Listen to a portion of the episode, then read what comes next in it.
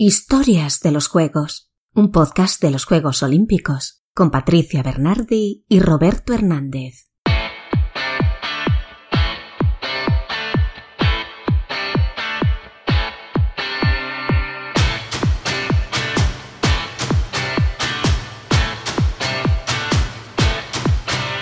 Muy buenas y bienvenidos a un nuevo programa de historias de los juegos. Soy Roberto Hernández y estoy aquí con mi compañera Patricia Bernardi. Patricia, muy buenas, ¿cómo estás? Hola Robert y hola a todos. Pues muy bien, encantada de estar una semana más aquí charlando sobre los Juegos Olímpicos, que ya sabéis que son mi gran pasión. Claro que sí. Bueno, pues en primer lugar queríamos daros las gracias por la acogida a nuestro podcast. Hemos recibido mucho apoyo y estamos encantados, así que muchísimas gracias por estar ahí. Por supuesto, muchas gracias a todos los que estuvisteis ahí en nuestro primer programa dedicado a Marcus Cooper. Y muchas gracias también a los que hoy llegáis de nuevas, porque hoy también tenemos una invitada de mucho nivel. De muchísimo nivel, y yo además tengo muchas ganas de charlar con ella porque soy muy fan. Pero antes de dar la bienvenida a nuestra invitada de hoy, tenemos que hacer, como cada programa, un repaso a las últimas noticias acerca de París 2024. Noticias Olímpicas.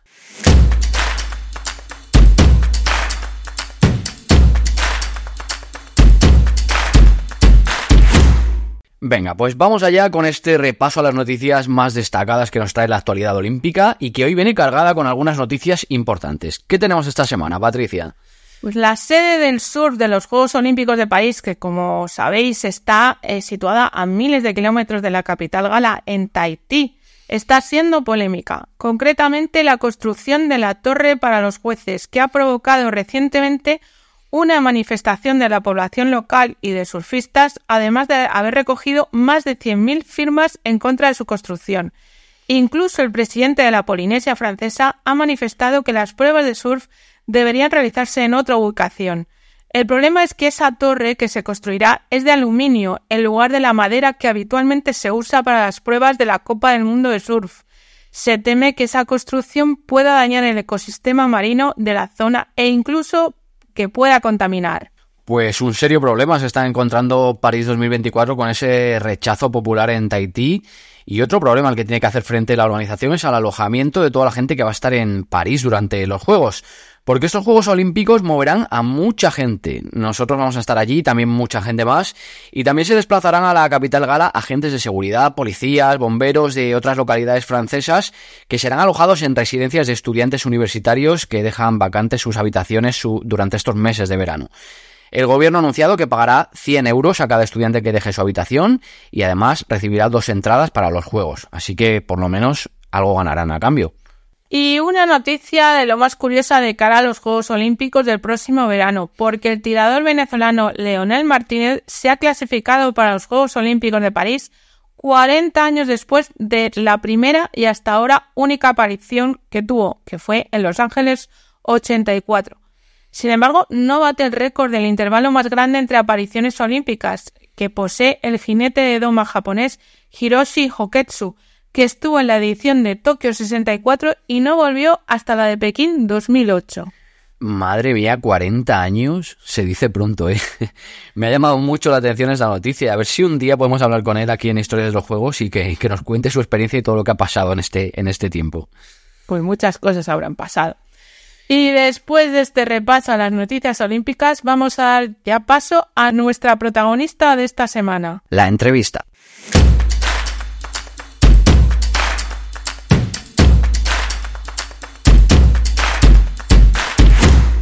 En Historias de los Juegos tenemos esta semana a una invitada que a pesar de su juventud, ya que tiene todavía 19 años, ya es medallista olímpica. Es una deportista que en los Juegos de Tokio logró la medalla de plata en la categoría de hasta 49 kilos en el deporte del taekwondo. También es bronce mundial, campeona de los Juegos Europeos y actual número uno del ranking mundial. Es todo un honor tener aquí hoy con nosotros a una de las mejores deportistas españolas del momento, Adriana Cerezo. Muy buenas y bienvenida a este podcast de Historias de los Juegos. Hola, ¿qué tal? Bueno, muchísimas gracias por, dar la oportunidad de estar aquí con vosotros. Casi es difícil cuadrarlo, pero lo hemos conseguido Eh, ¿Cómo te encuentras en este momento de la temporada? Pues bien, muy bien. Ahora ya estamos eh, terminando la temporada, ya lo que es hasta, hasta diciembre, que ha todavía un campeonato importante que es el Gran Prix final Y ahora vamos a hacer un par de campeonatos preparativos, que bueno, a nivel de entrenamiento, a nivel físico, todo muy bien. Y ahora solamente pues ajustarnos un poco al combate y, y seguir con la preparación. Bueno, Adriana, quedan todavía unos meses para que arranquen los Juegos Olímpicos de París 2024, pero tú ya aseguraste la plaza olímpica en tu categoría gracias a los puntos conseguidos en el, en el, ranking olímpico. Sí que hay que destacar que en tu deporte las plazas se entregan al país y no al deportista, pero bueno, parece claro que salvo una hecatombe vas a estar en, en París, así que imagino que mucha tranquilidad por haber hecho los deberes a tiempo, ¿no? Sí, sí, al final lo, lo importante de, de, todos los deportes que son olímpicos durante a lo largo del ciclo, ya no solamente los resultados que saques, sino clasificar, conseguir esa plaza olímpica para los Juegos. Es verdad que en taekwondo la plaza es para el país, pero yo creo que por tema de, de cuadrar lo primero gente, creo que tiene que estar de los 16 primeros, en el caso de 49 eh, creo que no hay, vamos, nadie más de España, entonces en un principio, a no ser que pase algo muy raro, eh, esperemos estar súper preparados para que no sea otra opción, ¿no? Pero la idea es que sí, claro, estamos clasificados para los Juegos, así que muy contentos. Adriana, qué difícil es lograr la clasificación olímpica en tu deporte. Ya no es solo que solo haya 16 participantes en cada categoría, sino que solo puede haber uno por país y que además no todos los pesos son olímpicos. Entonces, hay veces que los participantes de otros pesos se, se adecúan para participar en, en, los vuestros, ¿no? es muy complicado conseguir una plaza. Eh, sí, yo te diría casi que es más complicado en taekwondo lo que es la clasificación que la propia medalla, porque al final van 16, el cuatro medallas es un porcentaje bastante alto. Y en cambio, clasificación hay gente que es top mundial, que ves, y por lo que dices tú, se nos reducen, tenemos la mitad de pesos en categorías mundiales, eh, se junta gente, luego aparte por ranking solamente clasifican cinco, luego son continentales. Entonces, claro, si encima tienes un país en el que el nivel es alto, tú te has quedado el sexto del ranking a la puerta de entrar y tu país ya clasificaba a dos personas, tú no puedes ir a un preolímpico. Entonces es como que es todo muy, muy engorroso. Así que bueno, ya tranquilos de que lo hemos conseguido y, muy contentos. Esta vez diferente a la de, a la de Tokio, que fue el preolímpico. Hablando de Tokio, tú llegaste allí como la Benjamina de la, de la expedición española y quizás no eras una de las máximas favoritas, pero poco a poco fuiste superando a tus rivales. Eh, ¿Cómo viviste tú esos juegos? Pues paso a paso, o sea, el objetivo principal de los juegos, obviamente yo iba, yo iba a ganarlos, igual que, que voy ahora, y mi entrenador y yo fue como el foco desde el principio, daba igual la edad y nada, si íbamos a por todo. Pero eso es el momento que íbamos a clasificar. O sea, cuando dijimos de clasificar era porque apuntábamos a lo más alto. Pero es verdad que eh, lo que era el día a día allí, para mí lo importante era poder vivir la experiencia. O sea, el objetivo era yo volverme de los juegos y decir, me acuerdo de todo lo que ha estado pasando, de cómo lo he vivido, de cuál era la sensación antes de salir, de todo, todo eso, ¿no? El ser capaz de disfrutarlo y vivirlo porque, a ver, es muy, ojalá pueda vivirlo muchas veces, ¿no? Pero nunca se sabe, a lo mejor es la única vez que lo puedes vivir en tu vida, entonces aprovecharlo. Y lo hicimos y yo creo que eso también se vio reflejado en esa tranquilidad, esa, esa calma y, y, ese disfrute, ¿no? De, del evento. Además, tu medalla fue muy mediática porque fue la primera que consiguió España. Eso mm, eh, ¿Qué significó para ti ser la primera medalla española? Pues no le di mayor relevancia, es que fue tan boom que yo creo que me, me da igual, o sea, era la medalla, era el estar. Y para mí no fue relevante por fue hecho la primera porque competí el primer día, o sea, si hubiese sido la primera después de 20, pues a lo mejor sí, pero de primera será bueno, pues no, no me lo hacía más importante. Luego es verdad que sí que, que tuvo un poco más de boom porque hubo un, dos o tres días, un par de días más sin medallas, entonces pues la exposición mediática es mayor. Obviamente súper agradecida y, vamos, muy afortunada de que pues así. Adriana, después de una excelente competición, llegó la final ante la tailandesa Won Patanaki, que era, era la gran favorita al oro, y después de un combate espectacular y súper igualado, en el último asalto logras ponerte por delante, pero a falta de unos segundos un toque de ella te deja sin el oro. ¿Qué recuerdos tienes de, de esa final? Bueno, pues turbios, la verdad, no soy sincera. Eh, bueno, ahora mismo viéndolo desde aquí, pues obviamente ella era la favorita y demás, estuvimos muy cerca, pero eso también hace que te pique, ¿sabes? Porque lo tenías ahí, entonces, bueno, para mí los juegos, lo digo, siempre es de las mejores, la mejor experiencia de mi vida, pero también es una de las peores. Porque ese momento es como que te lo han quitado todo, ya la plata te daba igual, te daba igual, tú ya querías ese oro, ¿no? Entonces, bueno, pues pica más que pues así, te entran, eh, y si hubiese hecho esto, y si hubiese hecho lo otro, todavía le das vueltas en la cabeza por las noches. Pero bueno, al final eh, es, es una plata, ya es lo que no te queda otra cosa que decirte y es un aprendizaje, así que me lo tomo como, como eso, que, podré perder por muchas cosas, pero espero que, que nunca por el mismo error, ¿no? Así que bueno, todo pasa por algo. Sí, precisamente te queríamos preguntar si esa plata, pese a que es un gran logro, eh, te dolió, te escoció y si te impulsa a, que en París vayas a más y ganes el oro. Sí, sí, sí, obviamente me, me picó por, por, lo que te digo, al final de cuando es un deporte de enfrentamiento directo, em, entonces tú la plata la pierdes el oro, no ganas la plata, porque la plata ya la has ganado antes, no es como a lo mejor si haces una carrera, claro, has ganado el segundo puesto, es distinto, aquí realmente terminas tu campeonato perdiendo. Entonces, pues es como ese sentimiento así eh, agridulce. Y sí, es una motivación. Ahora mismo es un punto de, mira de que eh, yo no soy la mejor, pero quiero serlo. Entonces, pues todavía soy la que, la que aprieta, la que tiene que ir por detrás, la que va con ganas y, todavía tengo mucho a lo que aspirar, ¿no? Pues hay que tomarse, va, por lo menos yo lo afronto desde ese punto y, creo que, que, bueno, puede facilitar las cosas también verlo así. Adriana, Tokio fueron tus primeros juegos, no tienes tampoco mucho con lo que comparar, pero ¿cómo fueron esos juegos desde dentro con, todas las restricciones que hubo a causa de la pandemia, sin público en las gradas? Eh, bueno, a ver, yo estaba contenta simplemente que hubiese juegos, entonces no sabíamos ni si iba a verlos, yo estoy muy feliz. Es verdad que no tengo nada con que compararlo, cualquier otra persona que haya estado en más juegos te dirá que fue horrible, pero para mí fue brutal, solamente poder estar en la Villa Olímpica y ver a la gente y demás Obviamente había restricciones. El tema de la mascarilla, fíjate, no me acuerdo muy bien, pero el tema de la mascarilla tampoco era como súper, súper obligatorio. Lo que era un poco raro era el tema de las comidas, que teníamos como pantallas de plástico entre unos y otros y demás. Pero bueno, al final no poder salir, no tener a tu familia, son cosas que me habría gustado, ¿no? Vivir esa experiencia y que, toda mi gente estuviese ahí. Pero bueno, no, no, no me voy a quejar porque tuve mucha suerte de que se hiciese los juegos, tuve mucha suerte de poder ir.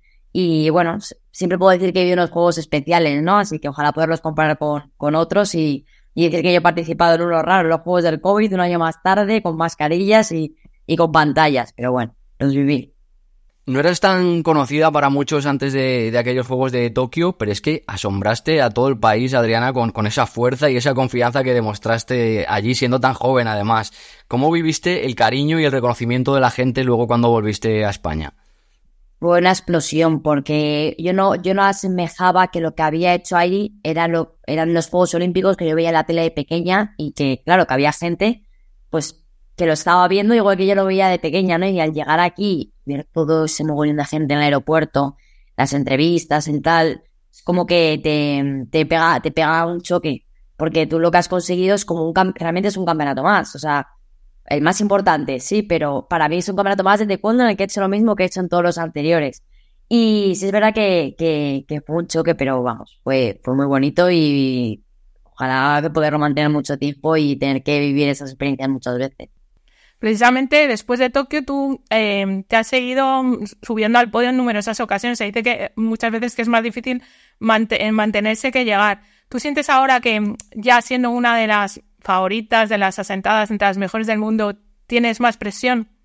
Es, eh, yo creo que es un poco algo a lo que, a lo que aspiro. O sea, porque todavía, mm, es lo que te he dicho, todavía no, no soy la mejor, no, todavía no soy campeona del mundo, no, y es algo que quiero conseguir. Entonces, tengo esas, esa ambición, esas ganas de llegar a serlo.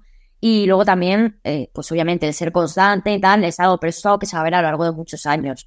Y ahora mismo lo que tengo son objetivos. Y lo que quiero es ganar el siguiente campeonato y después el siguiente. Y imagino que habrá momentos mejores, momentos peores, eh, pero, pero ahora mismo, más que mantenerme o no mantenerme, lo que quiero es ser la mejor en todo. Y si lo soy una vez, pues querré serlo dos. Y desde ese punto, pues espero que, que pueda mantenerlo mucho tiempo. Además, yo hago esto, siempre lo he dicho, porque, porque me encanta, porque es lo que disfruto, porque me gusta entrenar. Entonces, el día que deje de disfrutarlo así, pues ya pues acabará. Si es en 5 años, 5 años, que no lo creo, y si es en 15, pues en 15, que me pega más que sea por ahí. Después de, de estos Juegos de Tokio que fueron, como decíamos, un poco raros, imaginamos que estabas con muchísimas ganas de vivir la experiencia de unos Juegos sin restricciones, con, con público en las gradas, incluso como son aquí cerca, quizá con la presencia de algunos de tus familiares, ¿no? Sí, sí, claro, no. Ahí ya está todo el mundo organizando, que si la casa, que si vamos en caravanas, que si vamos en, va a ser, bueno, va a ser espectacular, estoy segura. Em, a ver, tampoco me hago expectativas de cómo va a ser o no va a ser porque no, no tengo mucha idea, pero, pero sí sé que va a ser distinto a Tokio, sé que voy a tener apoyo, va a tener va, a estar mi, mi familia allí y, y, sé que la voy a disfrutar un montón, porque sea lo que sea, va a ser especial de cualquier forma. Así que voy con, con ganas de, de quedarme con todo lo que vaya a pasar por allí. Luego, aparte, también ir con el equipo, la equipación, todas esas cosas, te pone la piel de gallina, ¿no? lo que significa. Sabemos que a París vas a poner oro, estás muy concentrada porque nos hemos enterado que en el fondo de pantalla de tu móvil tienes una foto de la medalla de oro de París. ¿Es así? Y cuéntanos, ¿es para concentrarte ya en el objetivo? Según llegué de Tokio ya me puse el logotipo de París en el móvil y luego cuando sacaron el diseño de la medalla tengo el logo de París, eh, la medalla y, y, una foto mía gritando los juegos de, Tokio y están como, como un bucle. Sí, no sé, es como una forma de, recordarte siempre, ¿sabes? ¿Qué hora es? Y lo primero que, que veo es esa medalla, esta es como una forma de, no sé, tenerlo. También tenía la de Tokio cuando, cuando iba a ir a los juegos y ahora tengo la de París, no sé, me gusta. Eso dice mucho de, la importancia que le das a, la fortaleza mental. ¿Qué papel crees que tiene este aspecto en tu deporte? Bueno, creo que en cualquier deporte el aspecto mental es súper, súper importante, ¿no? Nunca perder un poco el pensamiento, la, la idea de que, de que estamos haciéndolo porque queremos. No, o sea, bueno, para muchos es su trabajo, es nuestro trabajo, pero nadie se apuntó con cinco años a un gimnasio, ni de taekwondo, ni de alterofilia, ni de tal, para que fuese su trabajo. Te apuntas porque te gusta, porque te lo pasas bien, porque... Entonces, no perder nunca ese foco es algo que me, me parece muy importante. Y luego, pues a nivel de competición, ¿no? Una vez que tiene, tienes eso claro, todos los problemas se diversifican. O sea, en el momento en que todo está metido en taekwondo, en resultado, en tal, al final entran presiones, entra ansiedad, entra... Entonces, bueno, nunca salir un poco de esa idea de que esto es un juego, de que lo que hemos elegido y que encima, pues si puede ser mi profesión durante un tiempo, pues es fantástico, ¿no? Intentar mantenerlo todo en esa, en esa línea. Eres tan joven que incluso te puedes plantear tranquilamente en verte en Los Ángeles en 28, en Brisbane 32. ¿Tú ya sueñas con eso, en, lograr cuatro Juegos Olímpicos, que en tu deporte es muy raro? ¿O ya estás centrada totalmente en París únicamente? No, si entra, obviamente, si entra en París, no voy a estar pensando en la medalla de Brisbane, pero, pero sí es algo que, que sí me gustaría, cuanto, cuanto más mejor, y ya lo, que te he dicho, ¿no? Mientras esté disfrutando de esto y sea lo que me gusta, al final los Juegos Olímpicos es lo máximo que puede aspirar un deportista. Entonces, si París va como tiene que ir y si quedamos campeones olímpicos, pues me pondré el foco en volverla a quedar en Los Ángeles y si es así, en Brisbane y, y en las que sean. Es verdad que ojalá poder estar en cuatro Juegos Olímpicos o cinco o tres o los que sean, pero Sí, no, no me cierro puertas, obviamente, cuanto, cuanto más mejor. Adriana, ¿qué tiene el taekwondo español o qué se está haciendo bien para que se estén logrando tantos éxitos y estén surgiendo tantas figuras a nivel mundial? Mm, pues bueno, yo creo que algo que es muy importante es que, siempre ha habido resultados en los juegos y eso hace que, la gente se, se crea que es posible. Mucho más sencillo eh, quedar campeón olímpico cuando hay alguien que ya lo ha hecho porque tú te crees que es posible, porque ya lo has visto, porque lo has, lo has vivido, ¿no? O, que hay medallas, que no cuando no ha habido nadie. Entonces, romper esa barrera, al final, las creencias de que es posible, pues es, es bastante sencillo. El taekwondo siempre ha tenido medallas, yo creo. En Londres fue equipo campeón olímpico, en Río hubo dos medallas, que hay medalla. Eso también pues llama la atención de, de los clubes, se hace muy buen trabajo desde, desde los clubes y, y demás que creo que, que hay que seguir manteniendo y que hay que seguir fomentando, al final es donde empieza todo el mundo. Empiezas en el gimnasio de debajo de casa, del barrio, y luego a lo mejor ah, hay gente que va a un centro de tecnicación o hay gente como yo que se queda en su club. Es bueno, seguir apoyando todo, todo ese deporte de base. Adriana, pese a tu juventud, eh, nos constas, o sea, damos fe que, que, tienes la cabeza bien asentada sobre los hombros, cosa que no es tan fácil en, de encontrar a tu edad. ¿Y esto qué se debe? ¿A la educación que te han inculcado? ¿A tu propio carácter o una mezcla de todo? No sé, imagino una mezcla de todo. A ver, mis padres siempre me han tratado desde muy pequeña con mucha capacidad de decisión. O sea, yo siempre he decidido todo lo que hacía en mi vida, por supuesto, supervisado por ellos. Luego también desde muy pequeña empecé eh, a viajar con gente mucho más mayor que yo. En el gimnasio siempre estaba con gente más mayor que yo. Eh, yo creo al final es eso, que vas creciendo y que he ido creciendo siempre con un objetivo y sabiendo que, quería esto. Yo desde pequeña, en el momento que gané el primer campeonato, dije, yo quiero esto. Entonces, pues cuando tienes algo muy claro, como que todo lo demás te da un poco más, más igual y tienes, mantienes el foco, ¿no? Verdad que llevo siendo la vieja joven desde que tengo 12 años. O sea, ya llegar a un punto en el que se me quite, se me quite el mote. Practicas el taekwondo desde que eres muy pequeña. Eh, ¿Por qué te decidiste por este deporte? Porque me gustaban las películas de los chinos, de la. Sí, es verdad, las veía con mi abuelo, me gustaba mucho y, y era muy insistente porque había hecho otros deportes, pero no, no me gustaba, ni a mí me gustaba lo de disfrazarse, lo de ponerse aquí un cinturón, una cinta en la cabeza y gritar y tal. Y pues hasta que ya mi abuelo dijo, mira, aquí. Y me llevó, me llevó al gimnasio y desde entonces, o sea, eso, lo que empezó por las películas, luego al final pues me enganchó, me encantaba. Yo podía pasarme horas y días en el gimnasio y Bueno, hasta aquí la entrevista, pero ahora queda un, un pequeño test de que nosotros llamamos el test de historias de los juegos. Son preguntas muy rápidas que te vamos a hacer y, y tú contestas. Perfecto. El test de historias de los juegos.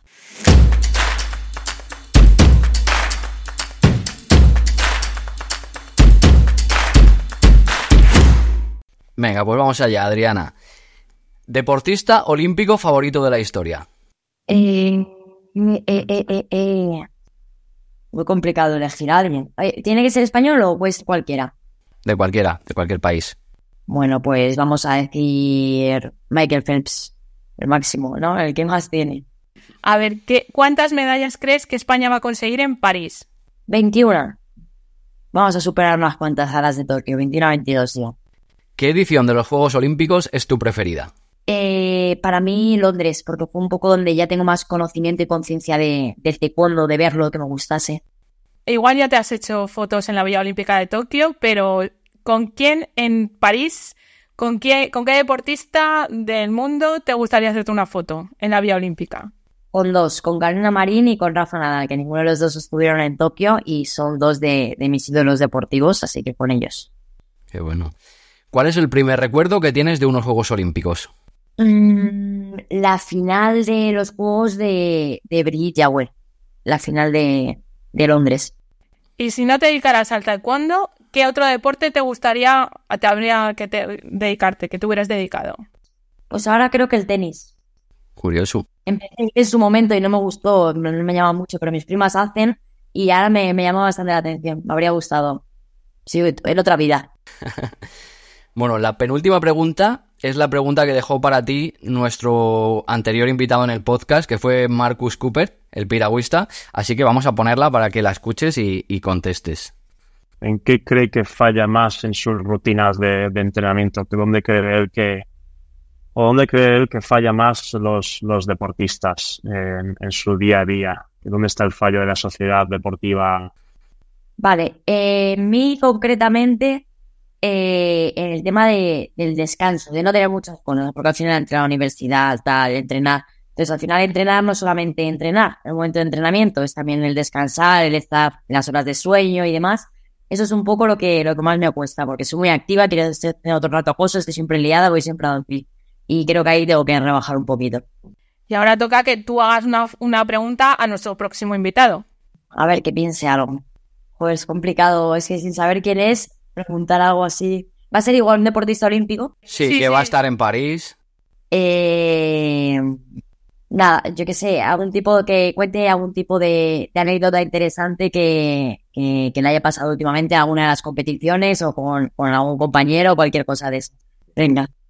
Pues tomamos nota de esta pregunta y se la haremos a nuestro próximo invitado de tu parte, Adriana.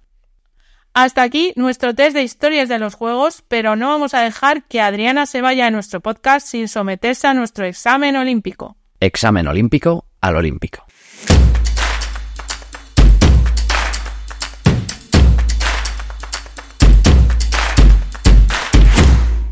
Venga, pues vamos allá, Adriana. Cinco preguntas, cinco puntos en juego.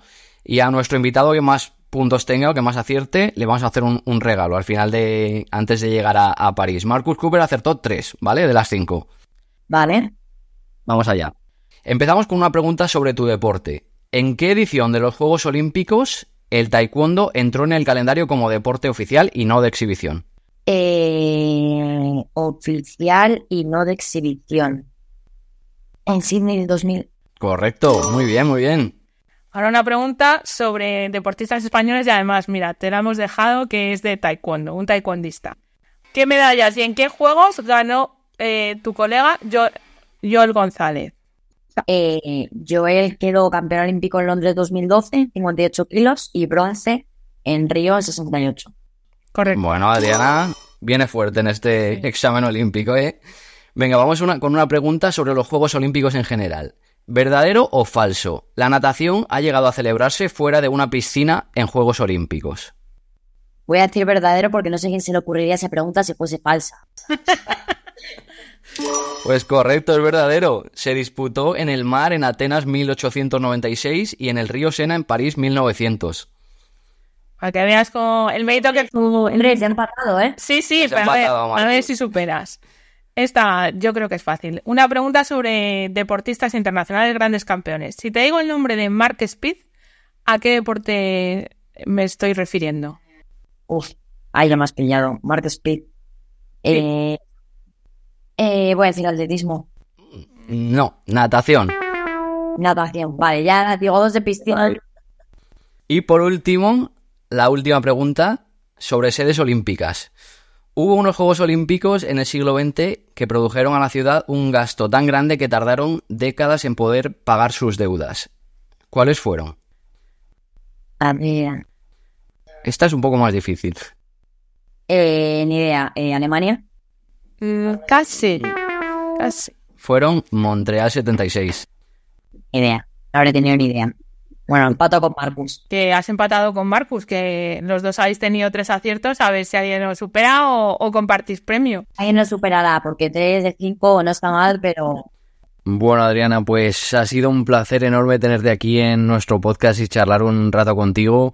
Yo he de reconocer que me encanta el taekwondo y personalmente te admiro muchísimo, así que estoy muy feliz de que nos hayas acompañado hoy en Historias de los Juegos. Muchísimas gracias a vosotros y por la paciencia de, de cuadrar horarios y todas esas cosas. Muchísimas gracias por tu disponibilidad y por tomarte la molestia de estar aquí un rato con nosotros. Y mucha suerte en París. Eh, nada, perfecto, muy contenta de estar aquí. Toda la suerte del mundo de cara a París 2024, Adriana, y ojalá puedas volver de allí con esa medalla de oro soñada. Allí estaremos apoyándote. Bueno, veremos antes, ya lo haremos antes, seguro. Dios, un abrazo. Se nos va Adriana, pero vosotros nos vayáis porque todavía nos quedan un par de secciones que además son de mis favoritas. Y la primera de ellas es la historia olímpica. La historia olímpica.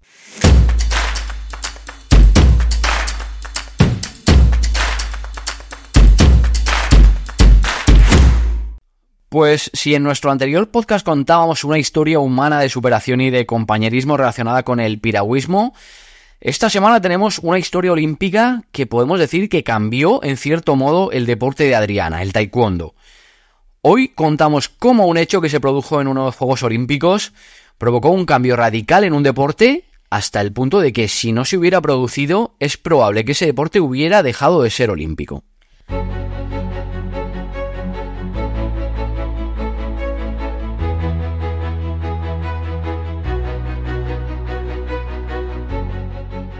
Estamos en los Juegos de Pekín 2008, el torneo femenino de taekwondo. Los cuartos de final que enfrentan a la británica Sarah Stevenson y a la china Chen Zheng, que por entonces será la vigente bicampeona olímpica, además de estar en casa siendo la local. A falta de escasos 10 segundos, la china eh, estaba por encima con un escaso mm, punto de diferencia sobre su rival, la británica. Y fue en ese momento, a los 10 segundos del final, cuando Sarah Stevenson realiza una patada que de subir al marcador la convertiría en ganadora de, ese combate. Pero solo dos de los cuatro jueces em, consideran que en efecto ha realizado dicha patada, cuando son necesarios un mínimo de tres jueces para que suba al marcador. Por tanto, los jueces declaran vencedora del combate a la China. Por supuesto, la delegación británica realizó una reclamación y, en efecto, a los pocos minutos después de visionarlo en el vídeo, los jueces vuelven, eh, se desdicen y reconocen que la, real eh, vencedora de ese combate había sido Sarah Stevenson. Los jueces piden al público su comprensión y que lo más importante es la justicia. A partir de entonces, eh, Sarah Stevenson pasa a semifinales y pierde ese combate, alegando que la tensión y la presión que tuvo en ese polémico cuarto de final le había afectado. pero consigue una medalla de bronce que resultó ser la primera medalla de taekwondo para su país Gran Bretaña en unos Juegos Olímpicos. Hay que decir que el público chino no se tomó bien la polémica eliminación de su deportista y que incluso en el combate por esa medalla de bronce abuchearon a, Sarah Stevenson. En la siguiente cita olímpica de Londres le tocó el turno a Sarah Stevenson a ser la atleta local y además tuvo el honor de ser la elegida para decir el juramento en nombre de todos los deportistas que se realiza en la ceremonia de inauguración. A nivel deportivo, sin embargo, le fueron muy mal las cosas, perdió en primera ronda, pero en su descargo hay que decir que tenía una ligera lesión y sobre todo estaba muy afectada porque en un breve intervalo de meses habían muerto trágica e inesperadamente tanto su padre como su madre. Y habíamos dicho al principio que ese combate tan polémico entre la China y la británica que ocurrió en los Juegos de Pekín había cambiado para siempre el deporte del taekwondo. ¿Por qué? Porque a partir de entonces se impuso el uso del chaleco electrónico sensible a las patadas, que sería el que haría subir los puntos en el marcador de, de los taekwondistas. Sin embargo, al principio mm, eh, no estaba muy perfeccionado, eh, tenía fallos y por eso bastantes taekwondistas se negaron a usarlo.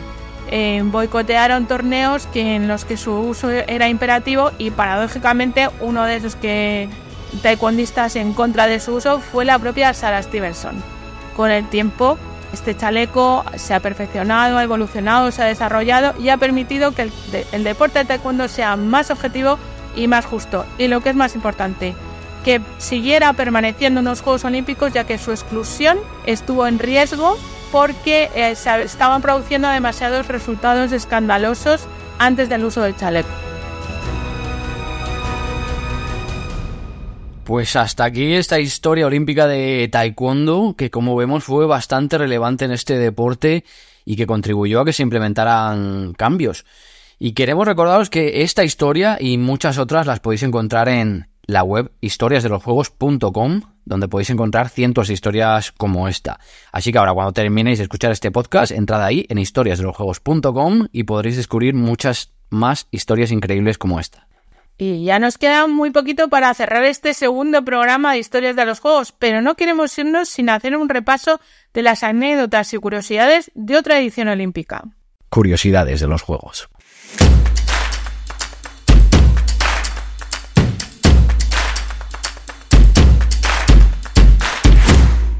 Y esta vez viajamos muy atrás en el tiempo para descubrir las curiosidades de unos juegos tristemente célebres por un acontecimiento que nada tuvo que ver con el deporte.